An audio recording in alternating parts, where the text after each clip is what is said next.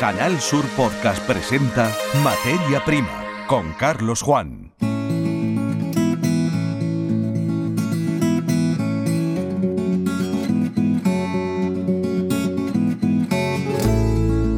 Bienvenidos al podcast Materia Prima. Durante los próximos minutos y en unos días en los que se han registrado lluvias, vamos a profundizar en la sequía que tanto preocupa ya a los agricultores y ganaderos.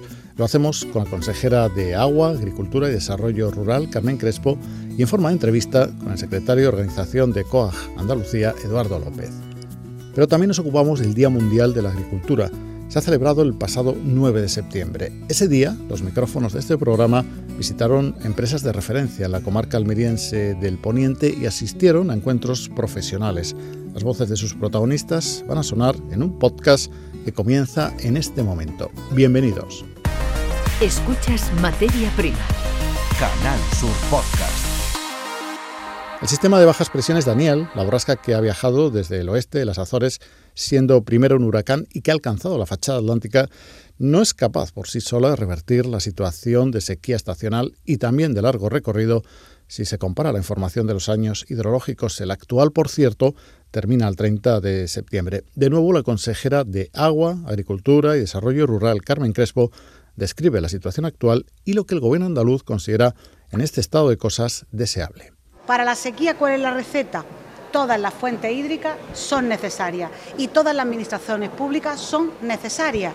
Todos tenemos que actuar de forma previsible para tener todas las conducciones, posibilidades hídricas adicionales. ¿Cómo lo está haciendo la Junta de Andalucía?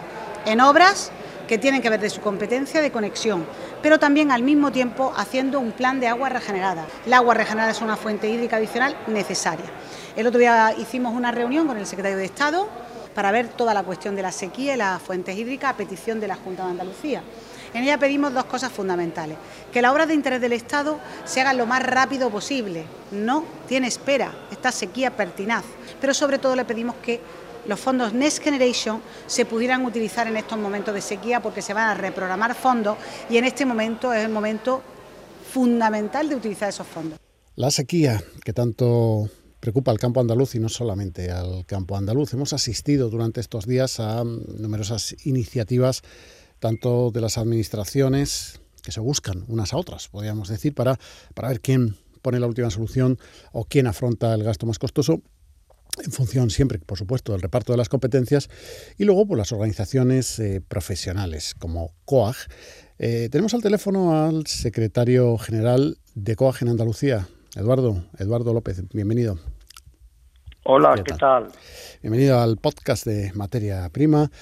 Eh, vosotros tenéis la perspectiva andaluza, por lo tanto, eh, la situación tras este verano, porque estamos a punto ya de acabarlo, es más complicada aparentemente que tras otros veranos, porque Andalucía no se suele caracterizar por un régimen de precipitaciones, digamos que muy generoso en estos eh, meses de estío, pero todos los datos, la lectura de pantanos, eh, las comparaciones con otros años dan a entender que, la situación realmente ahora mismo es muy delicada y los hombres del campo y las mujeres también lo sufren, ¿no?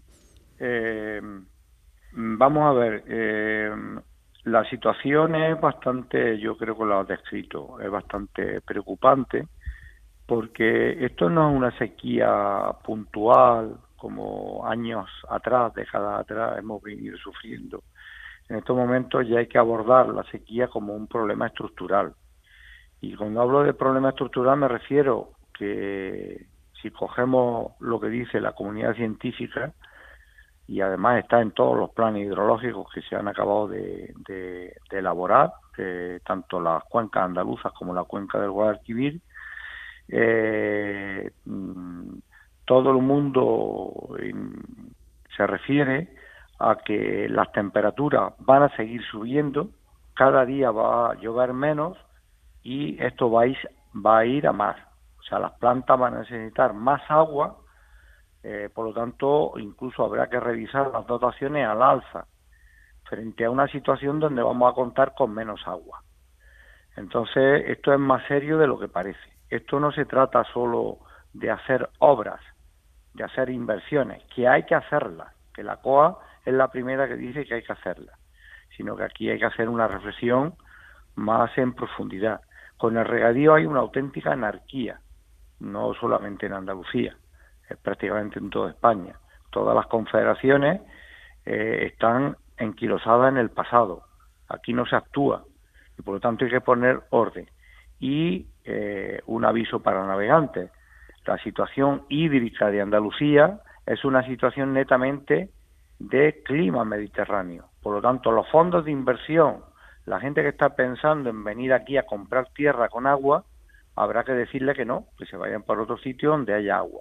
Aquí lo que queremos es preservar el regadío actual, no con crecimiento, no, porque no cabe en crecimiento, el regadío actual y el regadío tradicional. Eh, y a partir de ahí las confederaciones tienen que empezar ya a poner orden eh, y asumir sus competencias.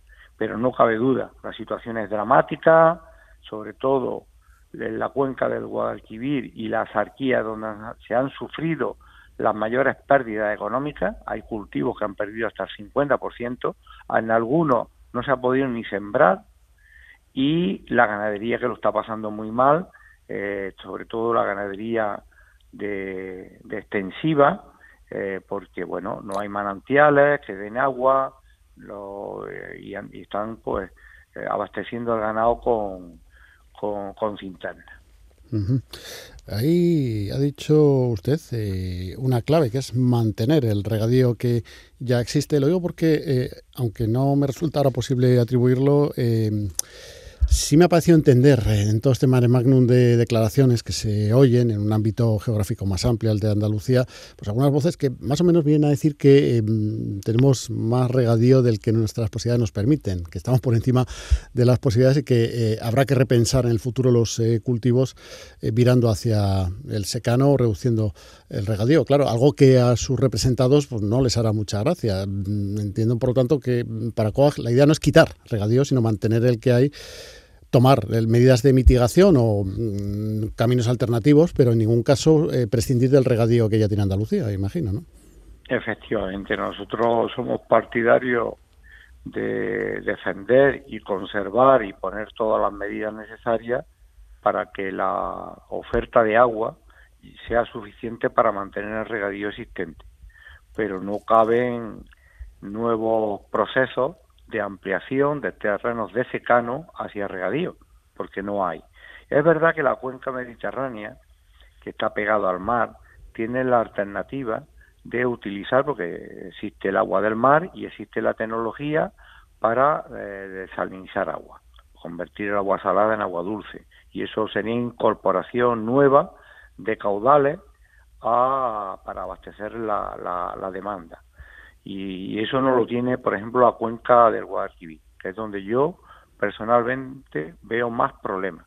El Guadalquivir no tiene un mar cerca que tú puedas, y además el tipo de cultivo que se da en el Guadalquivir difícil, difícilmente podrá pagar el agua desalada, que es muchísimo más costosa.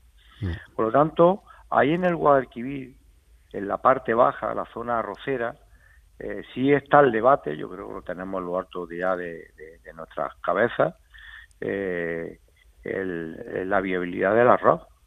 Son 40.000 hectáreas que para regarlas todas, si vamos al 100%, son en torno a 500 hectómetros. Prácticamente el 40% de todo el regadío del Guadalquivir se lo lleva el arroz. Y eso es insostenible. Y ahí quizá, sobre todo la parte baja del arroz, la que pega más al mar, que son mm, zonas muy salitrosas, los rendimientos del arroz son muy bajos, pero claro, si este año le da por llover y se llenan los embalses al 50%, pues luego eh, la, la, la, Confederación tendrá que desembalsar 300 o 400 hectómetros para el arroz, con lo cual a, la vuelta de dos años estamos otra vez con los embalses secos en el Guadalquivir. Mm. Y eso es un tema que hay que, que hay que habrá que hacerlo pues eh, de forma solidaria compensando y ayudando a que esos esas tierras y esos agricultores reorienten esa actividad empresarial hacia otra actividad una reconversión, por lo tanto, lo que más o menos está proponiendo dentro del campo, sin salir del, del, terreno y de las parcelas, pero en lugar de arroz, pues, pues otros cultivos que sean menos exigentes en agua, porque nos parece entender que ese es un poco el problema realmente, que es que el arroz necesita mucha agua. O sea, que incluso en, aguas, en, años muy húmedos ni siquiera compensa eh, la posibilidad de, de, ahorrar, digamos, ¿no? Efectivamente, este año me parece que van a recibir entre la agua del río superficiales y las depuradas en torno a 180 hectómetros y en muchas zonas es que no van a sacar producción ninguna porque se los come la sal. Hay que tener en cuenta que las temperaturas suben, eh, el, el, mar sube, el tapón salino ah, sube hacia arriba y, bueno, los rendimientos son bajos. distinto es la zona alta, arrocera, que ahí es otro otro sistema, eh, eh, digamos, hídrico, con otras conductividades en el agua y los rendimientos son mayores. Bueno, ya para terminar, eh, mientras escuchaba, bueno, pues a ver si me encuentro las palabras adecuadas, porque los datos siempre son algo lejanos, entonces cuando se dice que de tal cultivo pues ha perdido este año la cosecha en un 50%, que el rendimiento ha bajado en un porcentaje significativo y tal, eh, más o menos uno en su cabeza lo puede visualizar, pero eh, si lo trasladamos, por ejemplo, al caso de un agricultor concreto, con sus parcelas, sus eh, propiedades, que al final va a lonja o a la superficie donde de salida su producto y llega con la mitad del mismo, ya sea trigo, ya sean patatas, ya sea bueno, realmente para esa persona, en fin, se le crea un problema importante, ¿no? Porque prescinde de la mitad de sus ingresos y ya no sé si el resto de la cadena también de alguna manera sufre pues esa falta de, género en, todo el circuito, eh, pues porque no se ha podido producir más. Mira, lo que estás planteando ahora mismo es clave y es muy interesante, porque la, la actividad agraria es una producción de alimentos una producción muy pegada al territorio, la cohesión territorial, mantenimiento de la cultura, de, la gastronomía, está muy ligado, pero no deja de ser una actividad económica. Entonces, nadie puede imaginarse que se monte una fábrica para hacer tornillos de 10.000 tornillos a la hora, eso requiere una inversión, un mantenimiento, y resulta que después lo que, lo que hace son 5.000, por sencillamente la fábrica es inviable. Y eso está pasando, por ejemplo, en la zona baja del Guadalquivir, eh, toda la zona de, de Lebrija y demás, porque hay una, hay una cooperativa, hay distintas industrias también de productos hortícolas que, bueno, se han cerrado o, están funcionando a, medio a medio gas, porque el tomate de industria se ha podido poner muy poco, porque no hay agua. Y lo mismo ocurre con las desmotadoras de algodón, que hay toda una industria detrás, o las azucareras, o los productos, yo qué sé, por ejemplo, melón y sandía, en el Guadalquivir no se ha podido sembrar. Eh, y luego, pues tenemos pues todo el sector que es muy emblemático, que es el olivar, pues bueno, que hay gente que le van a caer los rendimientos un 60%. Eso mm, es un problema. Por eso, con el agua, tenemos que ir a garantizar el máximo de las dotaciones. Y sabemos que vivimos en un clima mediterráneo, con periodos de sequía muy largos, y nosotros tenemos que tener infraestructura eh, importante para almacenar agua, pero no la podemos gastar toda. Sabemos que tenemos que reservar parte de ese agua, que por ejemplo viene un año lluvioso, se llenan los embalses, tú sabes que ese agua la tienes que tener para 5 o 6 años, porque el año que viene empieza a descender las precipitaciones como ocurrió en el 2018, que fueron las últimas lluvias que cayeron, y estamos en el 2022 y es que, mm, bueno, hemos ido en descenso. Por eso es muy importante que pensar que la actividad agraria de una, explotación agrícola o ganadera es una actividad económica y tienen que salir las cuentas al agricultor y al ganadero. Tú no puedes, te puedes quedar en la mitad de la producción, de, de, de un umbral de rentabilidad de producción y de rentabilidad en euros, porque los costes pues son fijos. Tú, hay, hay agricultores que han sembrado y sin embargo no van a cosechar. porque porque no porque no no hay agua suficiente o se han quedado a media a, media cosecha eso es condenar al agricultor a la pues a aumentar el endeudamiento no de, su, de, su, de su actividad económica Estamos hablando con Eduardo López, secretario de organización de COAG en Andalucía. No sé si se nos queda en el fondo el recipiente, ya que hablamos de líquidos y sobre todo de agua, pues algún, algún aspecto que quiera mencionar brevemente antes de terminar esta conversación. Bueno, yo creo que aquí hay, nosotros mm, apoyamos al gobierno andaluz en el planteamiento. Yo creo que es importante que el presidente de la Junta haya planteado que esta tiene que ser la legislatura del agua, pero no puede ser, no se puede convertir solo en la legislatura de inversión y de obra faraónica. Hay que poner orden. Tiene que ser la legislatura para que las confederaciones se les dote de personal suficiente para resolver todo, toda la cuestión del papeleo. El agua, la actividad agraria de regadío, tiene que tener eh, licencia para regar tiene que tener una dotación y una concesión. Y ahí ocurre, este, estamos hartos de ver que hay comunidades de regantes que llevan 40 años regando, que están solicitando eh, el permiso de agua, eh, lo que es la concesión, y no se les resuelve, o una modificación de características. Entonces, la, la Junta de Andalucía para las tres cuencas andaluzas tiene que modernizar y tiene que poner orden en el regadío. Lo mismo el Estado, ¿eh? Eh, hablo de, lo, hablamos lo mismo para la cuenca del Guadalquivir, porque está viendo, mm, pues eso, mm, eh, sobre todo en el Guadalquivir, con, con los acuíferos, con los pozos de 7000, está viendo una presión tremenda. Y a nosotros no nos preocupa el agricultor que vive, trabaja y vive en el territorio, en el pueblo, sino que estamos viendo cómo están llegando fondos de inversión con, con, con con seguidores, eh, comisionistas, y están acaparando, comprando grandes fincas y todas son en regadío. No sabemos de dónde sacan el agua. Eduardo, muchas gracias por estar en el podcast Materia Prima. Saludos. Saludos a ti, muchísimas gracias. Escuchas Materia Prima. Canal Sur Podcast. Dejamos atrás, de momento, la sequía. Nos ocupamos de la celebración, el viernes 9 de septiembre, del Día Mundial de la Agricultura. En esa fecha, el micrófono de materia prima tuvo ocasión de visitar las instalaciones de La Unión en el municipio almeriense de Ejido. La Unión es una comercializadora de frutas y hortalizas, un actor relevante en el tejido empresarial agrícola del poniente de esta provincia. Vamos a dejar que sea el director general de la Unión, Jesús Barranco, el que aporte los datos esenciales de presencia de esta firma, persona a la que saludamos. Bienvenido, Jesús. Hola, ¿qué tal? Bienvenidos.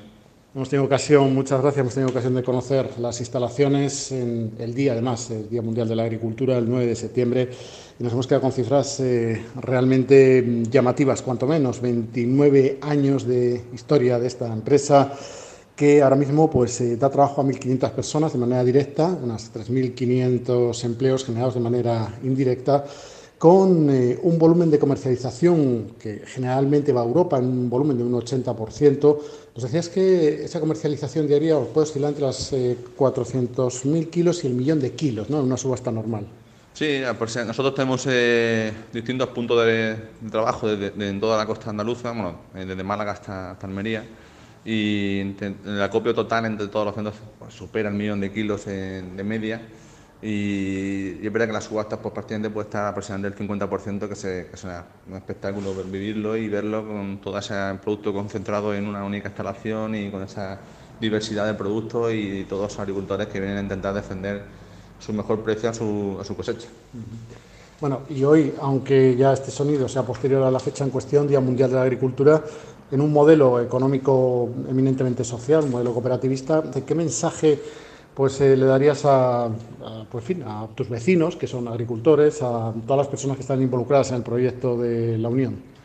Bueno, nosotros somos una empresa familiar que, que, lucha y, también venimos de, ser agricultores y de hecho somos agricultores, es decir, toda la familia también tenemos nuestras propias fincas, sabemos lo que es el, trabajo de la agricultura y sabemos cuál es la dificultad también de, de cómo defender esos productos. En nuestro modelo, como a diferencia de otros, pues eh, son precios diarios, transparentes y, un pronto pago. ¿no? Entonces, eh, eso también sabemos que es una, cuestión vital ¿no? en, una red comercial de, productor, comercializador, tener también esa transparencia de saber cuáles son tus precios, saber cuál, realmente tiene la, facilidad del cobro prácticamente al día siguiente.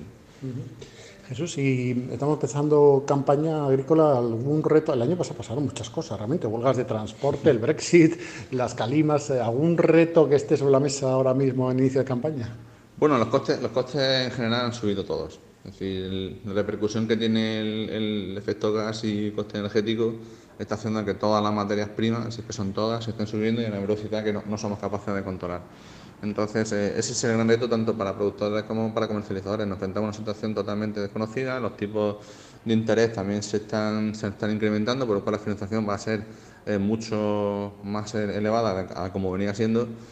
Y nos enfrentamos también a una circunstancia donde, por un lado, el, el poder adquisitivo del, consumidor europeo se está empobreciendo por esta inflación pero por otro lado otros países competitivos productores como el caso de Holanda o Bélgica o Finlandia no van a poder producir en fechas eh, las que se pagan con nosotros. Entonces, ese va a ser también el reto y la oportunidad de intentar también por fin defender con, mayor margen, mayor rentabilidad eh, cuando estemos solos en el mercado europeo. Tras saludar al director general, nuestro recorrido continuó por las eh, diferentes secciones en las que está dividida una nave de unos 10.000 metros cuadrados, la superficie de un campo de fútbol. Ahí hablamos con Javier Carmona, que es director de marketing de la Unión, acerca de su trabajo. Muchísimas gracias por estar aquí hoy con nosotros. Bueno, a Jesús Barranco le preguntábamos acerca del Día Mundial de la Agricultura, un mensaje, pero aquí vamos a ser un poquito más concretos porque tú tienes una tarea concreta, es la comercialización de productos con un volumen como el que tiene la Unión, ¿cómo se desarrolla tu trabajo? ¿Cómo se hace esa tarea de comercialización para que todo lo que vemos que nos rodea ahora mismo en esta nave pues llegue a todos los rincones de Europa? Bueno, efectivamente yo creo que, el, marketing tiene una connotación muy amplia y muchas veces se malinterpreta, se confunde con temas como comunicación. Eh, yo creo que lo que tenemos que hacer desde los departamentos de marketing, desde el sector, es eh, generar beneficios de una forma estructuralmente sostenible. Es decir, eh, ser capaces de optimizar los resultados de la empresa y eh, utilizando las distintas palancas que pueden ser comercial, que pueden ser comunicación, puede ser el departamento comercial o muchos otros. Entonces, desde, desde aquí lo que hacemos es básicamente intentar optimizar todos los resultados y a través de una estrategia de marca, de poner en valor, eh, de ahora está de moda el tema de los costes, pues bueno, construir una estrategia de precios que sea capaz de ser soportada por el mercado y eh, todo esto pues siempre, siendo responsable eh, con, nuestra tarea fundamental que es alimentar a la población. Sí, se, nota ese aspecto de responsabilidad social. Me ha parecido verlo en, un documento con el titular I'm Perfect. no sé si es, me imagino es una de las campañas o la campaña, no lo sé. Eh, es nuestra línea de responsabilidad social eh, basada en el, desperdicio alimentario cero.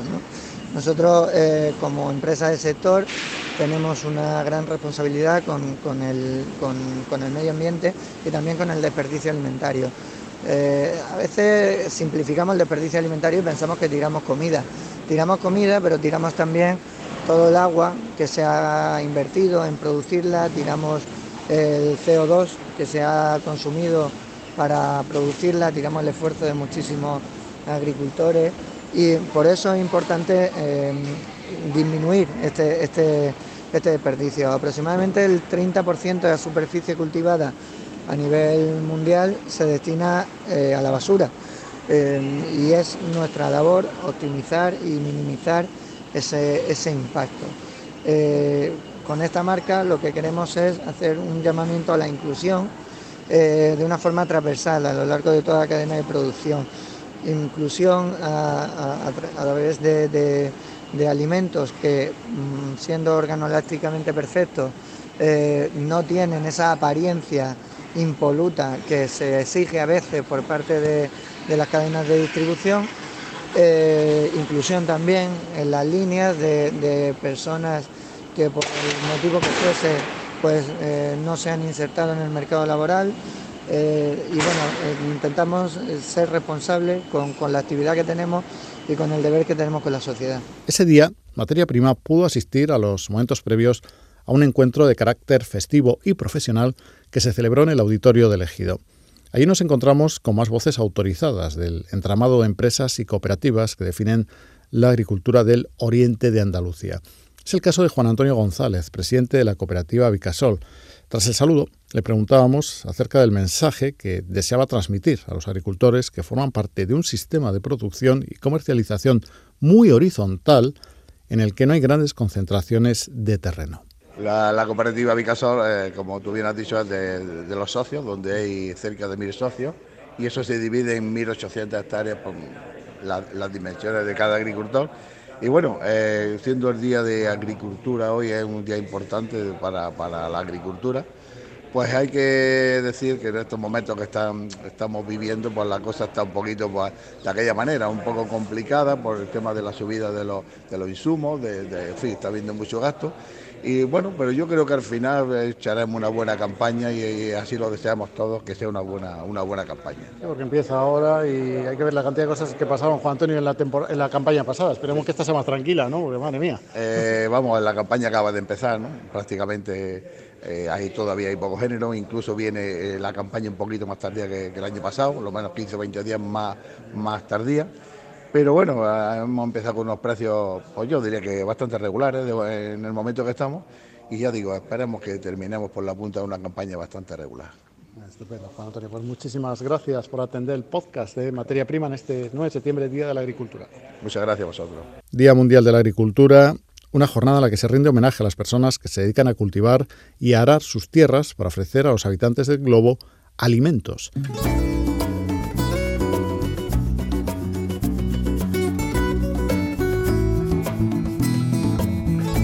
Esto es todo lo que teníamos preparado en esta emisión del podcast Materia Prima. Les invitamos a conectar con otros contenidos en esta misma sección de programas, así como sintonizar la programación en tiempo real de los diferentes canales que forman la oferta de Canal Sur. Saludos. En Canal Sur Podcast han escuchado Materia Prima con Carlos Juan.